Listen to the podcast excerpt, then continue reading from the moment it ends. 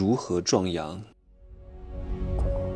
没有事实，没有真相，只有认知，而认知才是无限接近真相背后的真相的唯一路径。Hello，大家好，我是真奇学长哈。今天这个题目呢，又吸引了很多好色之徒。怎么壮阳？你赶紧告诉我，我不要做苗哥，我才二十三岁就已经不行了，满足不了我的女朋友了，满足不了就满足不了就是了。为什么要满足他？对吧？你没有听说过鸭子很贵吗？为什么？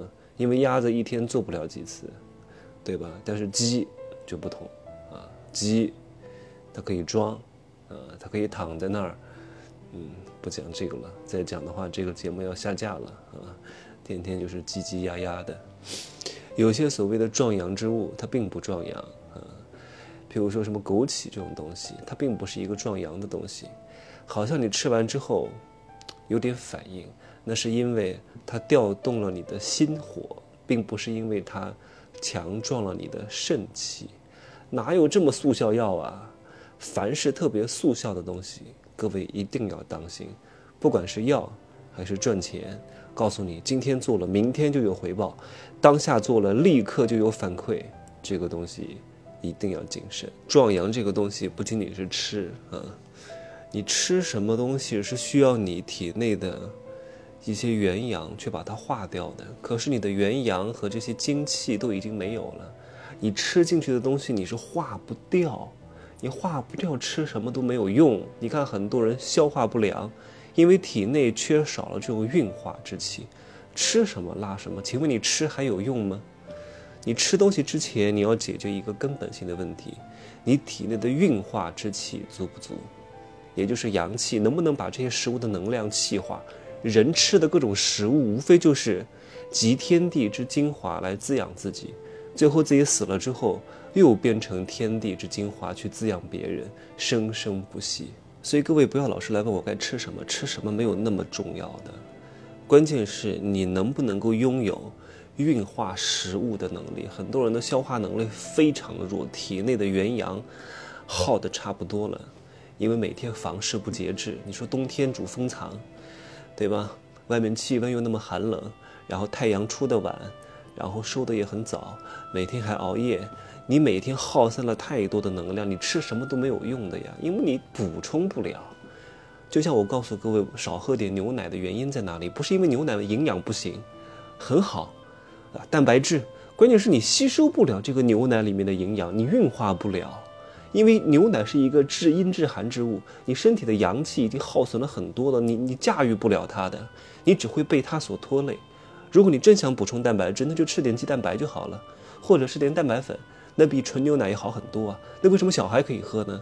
那小孩是元阳之体呀，纯阳之体呀，他能够把那些阴寒之气给化掉，但是你不能，所以你就不能喝，对吧？那很多人不懂，你看你现在尿尿，你能尿多远？你尿不了多远的，而且你尿液的温度变低了，你个小孩尿的又远又高，对吧？都能尿到自己脸上，你能吗？你不能。你体内的肾气已经完全不足了，特别是在冬天，主风藏，你要少做点房事啊，然后少耗散点能量，能躺着就躺着，能睡觉就睡觉，别天天在那瞎动，还跑什么马拉松，一大早跑去跑十公里，我看你不死谁死？哎呀，这个世界上的傻子真的是太多了。如果你真的让我推荐你吃点什么呢？我呢就推荐你吃一下黄精啊。你可以买一个中药罐儿，然后每天煮水喝，大概煎个两三个小时，最好呢再放一些黄芪，黄芪补气，黄精补命门之火。如果条件允许的话呢，再加一点肉桂，肉桂算是一个药引子，能够把你的这个药效更好的传达过去。但是这不会有什么立刻的效果的。你至少得坚持个半年，慢慢的去补啊，因为你的身体的耗损也不是一朝一夕耗损的，你补回来也不是一朝一夕能够把它补回来的。你长期坚持这样做啊，做的同时呢，你不要再漏了，你不要再去耗损它了，不要再过度不节制了，每天还要熬夜，然后晚上还要吃宵夜，然后一天还要五次，你吃什么补的都没有任何意义，前提是先节流。然后再开源，你不节流，那么大的一个窟窿，你怎么补水都没有用啊，它都会漏掉的啊。你长期这样做之后，你会发现身体会非常非常好，整个人的元阳之气和生命力的状态，别人是能够感受得到的。你知道这个世界上谁最爱你吗？不是你的妈妈，是你的身体啊！你的身体是非常忠诚于你的，非常爱你的，一直都在保护你的，只不过你不知道而已。它比你自己更坚强啊！只有在你娇柔造作之后，身体实在承受不了你的娇柔造作，开始崩溃了，你才开始有一些症状。在这之前，都是身体默默的为你承担着。你要知道，那个孕妇在妊娠之前啊，就是真正生孩子之前，她身体内的血液里边的。凝血指标会升高几十倍的，为了防止在生产的过程当中出现的大出血，你每天都有五次得癌症的机会，你知道吗？是因为身体内的其他的细胞帮助你杀死了这个癌细胞，所以才拯救了你。你的肝脏就算被切掉三分之二，它也能长回原来的样子啊！是你体内唯一可以再生的器官，而且你的胃液的酸性是非常之强的，强到什么程度呢？能够把那个小小的钢片。